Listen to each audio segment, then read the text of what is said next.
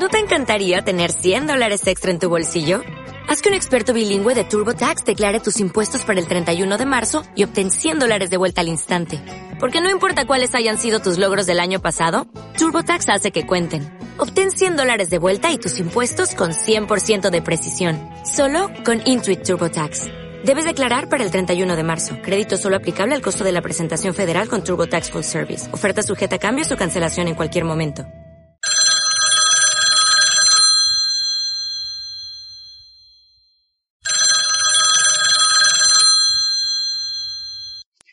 Señor Steinberg. ¿Quién es? Maldita sea, ¿quién es a estas horas? Mi nombre es Amanda Lee y trabajo para una importante empresa internacional alemana con sede en Hong Kong. Mi jefe, el señor Marcus Berger, ha pensado en usted y creemos que es la persona idónea para realizar este trabajo. Si acepta nuestra propuesta, contacte con nosotros y le esperamos en Hong Kong. De acuerdo, dígale a su jefe que vaya montando el papeleo.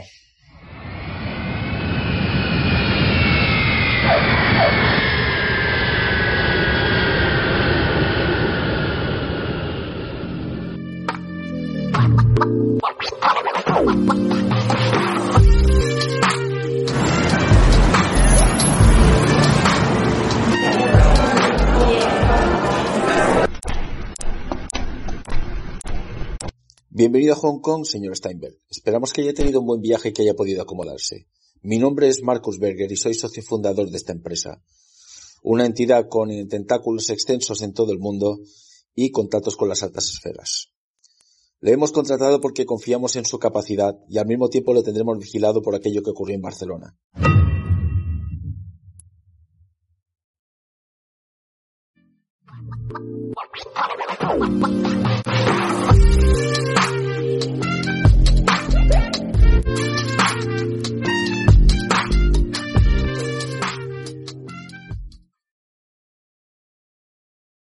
Nos encontramos en Hong Kong, año 2015. Javier Quirce ha realizado un viaje de negocios, se encuentra en su hotel y en un momento más inesperado surge un insight.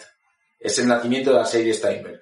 Hoy, uno de siete, el extraño caso de Hermann Klein. Vamos allá.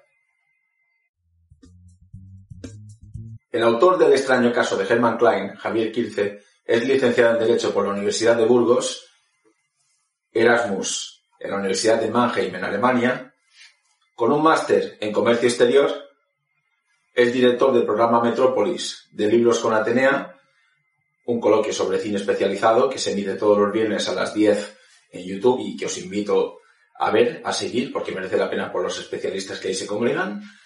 Más, después también fundador del grupo Literatura en WhatsApp, un proyecto, digamos así, de red social que por la calidad de personas que ahí confluyen tiene una proyección excelente.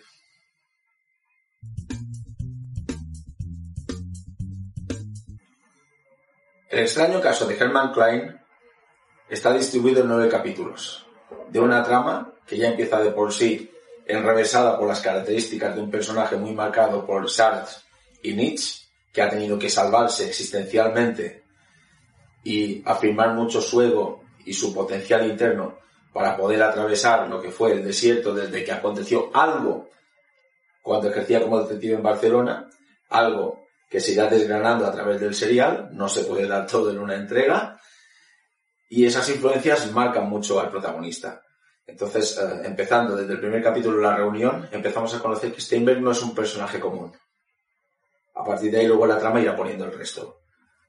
Como he dicho antes, nueve capítulos, complejidad progresiva. No es lectura ligera. Es una trama muy culta, con un trasfondo de personajes bastante enrevesados en sus formas de ser y al mismo tiempo con unos códigos de honor muy consolidados. Ya pertenecen a grandes corporaciones, organizaciones gubernamentales de espionaje, mafias, tríadas. Steinberg se encuentra justo en medio de esa tormenta perfecta. Lo va a tener complicado. De hecho, a veces incluso casi empatizamos más con los malos que con él, porque al ser un personaje tan extraño y comprimirse todo en 125 páginas, la reacción del lector en la primera lectura es un poco confusa, ¿no? Como que hay mucha información. Esos personajes hablan tanto de sus adentros, que llegas un momento a dudar si realmente son villanos o si son personas con una ética aún más íntegra que personas que hoy en día podríamos conocer, como pueden ser representantes políticos, representantes de empresas conocidas. Es decir, en esa dualidad compleja que ejercen los personajes en la trama, se recomienda una segunda lectura para empezar a saborear la esencia del trasfondo que ahora hablaremos que influye en lo que ha sido el bagaje cultural del autor Javier Quilce. El extenso bagaje de Javier Quilce a lo largo de su vida es algo que se nota en las influencias literarias que ha recibido.